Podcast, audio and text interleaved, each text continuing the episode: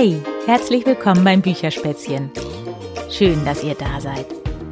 Ich bin Berit und ich habe euch heute Fabeln mitgebracht. Wisst ihr, was Fabeln sind? Nein? Also, Fabeln sind Geschichten, in denen Tiere vorkommen. Und diese Tiere verhalten sich eigentlich wie Menschen. Die können reden, die können vor allem denken und vor allem können sie fühlen. Und meistens ist es so, dass jede Tierart eine bestimmte Eigenschaft hat. Also die dumme Gans, der schlaue Fuchs, der faule Esel, der treue Hund. Ausgedacht hat sich diese Tiergeschichten, sind es ja letztendlich, ein gewisser Aesop. Aesop hat vor langer, langer, langer Zeit gelebt. Nicht mal meine Ur, Ur, Ur, Ur, Urgroßeltern haben ihn noch kennengelernt. Also es ist wirklich lange, lange her, dass er gelebt hat. Und Aesop war ein Sklave. Das heißt, er musste für einen Herrn arbeiten und er musste ähm, auf Spaziergängen diesem Herrn Geschichten erzählen. Und und es mussten natürlich Geschichten sein, die seinem Herrn gefallen haben. Und er durfte darin nicht kritisieren. Also er durfte nicht sagen, was seinem Herrn nicht gefallen hätte. Und deshalb hat er wenn ihm irgendwas nicht gefallen hat, das in solche Tiergeschichten verpackt und es die Tiere erzählen lassen. So, und mit ein paar dieser Geschichten von diesem Aesop möchte ich jetzt gerne anfangen und danach habe ich noch eine ganz moderne Fabel für euch und zwar geht es da um einen Ritter. So, jetzt beginne ich aber erstmal mit Aesops Fabeln.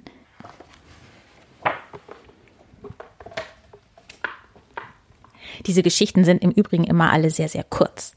Also die erste heißt Der Fuchs und der Esel im Löwenfell. Der Esel warf sich ein Löwenfell über und zog umher, um die anderen Tiere zu erschrecken. Plötzlich sah er den Fuchs und wollte auch ihm Angst einjagen. Doch der Fuchs hatte den Esel bereits zuvor schreien gehört und sagte nur ruhig Sei sicher, auch ich würde mich vor dir fürchten, wenn ich dich nicht schon an deinem lauten Ia, Ia erkannt hätte. Tja, und so gibt es auch Menschen, die aufgrund von Äußerlichkeiten wichtiger erscheinen, als sie sind. Und irgendwann verraten sie sich dann durch ihre Geschwätzigkeit. Der Hirsch und der Löwe an der Quelle. Der Hirsch hatte großen Durst und lief zu einer Quelle. Während er trank, erblickte er sein Spiegelbild im Wasser. Stolz bewunderte er die Größe und Form seines Geweihs, doch er ärgerte sich über seine Beine, die ihm dünn und schwach erschienen. Da tauchte plötzlich der Löwe auf und griff ihn an. Schnell rannte der Hirsch über die weite Ebene davon und gewann bald einen großen Vorsprung. Als er aber in den dichten Wald kam, verfing sich ausgerechnet sein schönes Geweih in den Ästen eines Baumes, und der Löwe holte ihn ein. In seiner Verzweiflung jammerte der Hirsch. Ich Dummkopf, erst jetzt verstehe ich, wie nützlich meine schnellen Beine sind, die ich verachtet habe, und wie viel Schaden mir mein Geweih bringt, auf das ich so stolz war. Die zwei Hunde der Besitzer von zwei Hunden bildete den einen zur Jagd und den anderen zum Wachhund aus. Wann immer der eine jagen ging und etwas nach Hause brachte, warf der Herr nicht nur ihm, sondern auch dem anderen ein Stück Fleisch hin. Das ärgerte den Jagdhund und wütend schimpfte er Ohne das Haus zu verlassen, bekommst du jeden Tag das gleiche Fressen, während ich mich täglich dafür abmühen muss. Der Wachhund entgegnete Du solltest auf unseren Herrn zornig sein, nicht auf mich. Er hat mir beigebracht, zu Hause zu bleiben und von der Arbeit anderer zu leben. Der Fuchs mit dem vollen Bauch. Der Fuchs hatte Hunger und fand in einem hohlen Eichenbaum ein riesiges Stück Fleisch. Flugs kroch er hinein und fraß alles auf. Davon jedoch wurde sein Bauch so dick und rund, dass er nicht mehr hinausschlüpfen konnte. Im Baum gefangen, begann er laut zu jammern und zu stöhnen. Ein anderer Fuchs im Wald hörte sein Wehklagen und kam herbei. Als er vom Unglück des ersten Fuchses hörte, sagte er Du musst nur warten, bis du so dünn bist wie zuvor, dann wirst du ohne weiteres wieder aus dem Baum hinausklettern können. Diese Fabel macht deutlich, dass die Zeit durchaus Probleme lösen kann. Ja, das waren jetzt äh, vier Fabeln von denen von Aesops. Die sind im Übrigen immer so kurz, nur falls ihr euch jetzt wundert. So, und dann habe ich jetzt noch eine Geschichte für euch von einer ganz anderen Art Fabelwesen, und zwar von einem Ritter, der aus Blech gemacht wurde. Und auch alle anderen Figuren, die in dieser Geschichte vorkommen, sind irgendwelche ganz merkwürdigen Gestalten, die es so in der Art äh, im normalen Leben gar nicht gibt. Also, Ritter Rost. Dort, wo der Wald am finstersten ist und wo sich nicht einmal Räuber hinwagen, da stand die eiserne Burg des Ritter Rost. Der Ritter war aus Blech gemacht und mampfte zum Frühstück Büroklammern und belegte Hufeisen. Sein Pferd hieß Feuerstuhl und musste erst einmal aufgezogen werden. Ritter Rost und das Burgfräulein Bö hatten gerade Krach miteinander. Der Ritter wollte Bö nicht erlauben, mit in den Zirkus zu kommen. Potz, Wellenblech und Stacheldraht, dröhnte er. Du bist viel zu klein und zu schwach. So ein Quatsch, sagte das Burgfräulein. Ich bin viel stärker als du. Das war die Wahrheit, aber trotzdem sagte der Ritter, du bleibst hier. Und dann ritt er zum Zirkus. Traurig blieb Bö mit ihrem sprechenden Hut auf der Burg zurück. Der war nicht sonderlich gescheit, und so wollte für Bö die Zeit überhaupt nicht vergehen. Im Zirkus standen ein paar der erstaunlichsten Fabelwesen in der Arena. Sie wollten beweisen, wer von ihnen der fabelhafteste sei. Es waren Koks, der Drache, ein Bauchredner und Mies, der Werwolf und Graf Knoblauch, ein berühmter Vampir. Das Publikum war begeistert. Jetzt ging's los und jeder durfte zeigen, was er am besten konnte. Der Vampir flog durch die Manege und machte ein paar tolle Kunststücke vor. Nicht schlecht, meinten alle, als er fertig war. Nun war der Bauchredner dran.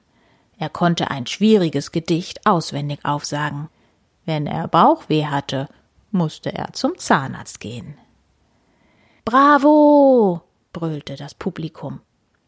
So ein blödes Gedicht, sagte Mies.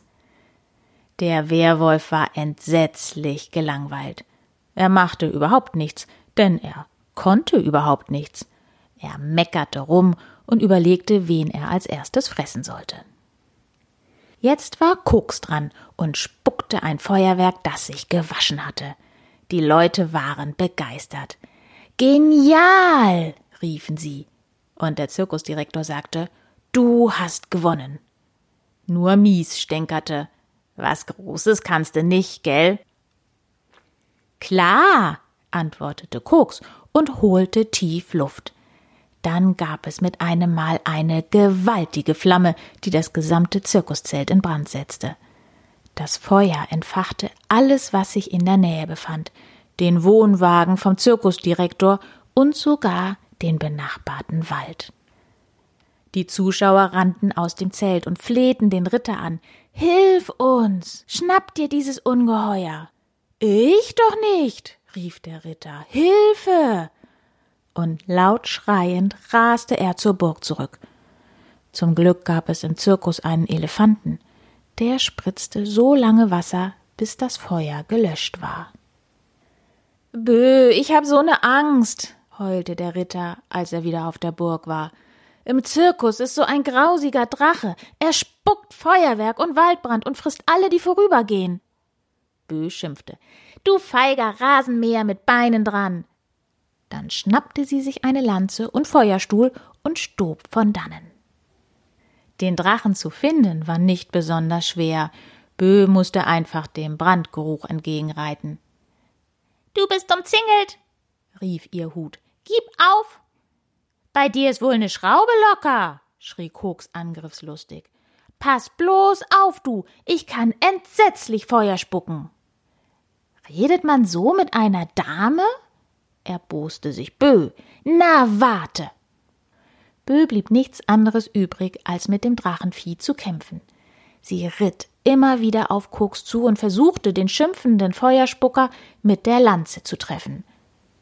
Schließlich traf sie Koks am Schwanz. Ich bin verloren, schrie er und heulte dicke, schwarze Drachentränen. Bö klebte Koks ein Pflaster auf die Wunde und nahm ihn mit auf die Burg. Als Strafe wurde dem Drachen die gefürchtete, lästige Liste der täglichen Pflichten auferlegt. Erstens früh aufstehen. Zweitens Zähne putzen. Drittens abtrocknen. Viertens den Ofen anzünden. Fünftens Rasen mähen. Sechstens Staubsaugen. Siebtens einkaufen gehen. Achtens schon wieder Zähne putzen. Neuntens ab in die Badewanne. Zehntens früh ins Bett. Nach einem Jahr sagte das Burgfräulein zu Koks Du hast gute Arbeit geleistet, deshalb schlage ich dich zum knappen Feuerzeug. Du darfst von nun an Feuerwerk machen und den Ritter Rost und mich wärmen. Wie langweilig, sagte Koks. Sie feierten ein heißes Fest für den knappen Feuerzeug. Eine Band spielte und Koks musste den ganzen Abend mit dem Burgfräulein tanzen. Sie waren ein hinreißendes Paar. Ja, das war sie also die Geschichte von den etwas anderen Fabelwesen von Koks, der bei meinen beiden Kindern total beliebt ist. Ich hoffe, auch ihr hattet euren Spaß mit Koks und dem Hirsch und den Hunden. Und dann freue ich mich, wenn ihr das nächste Mal wieder dabei seid. Bis dann, tschüss, eure Berit.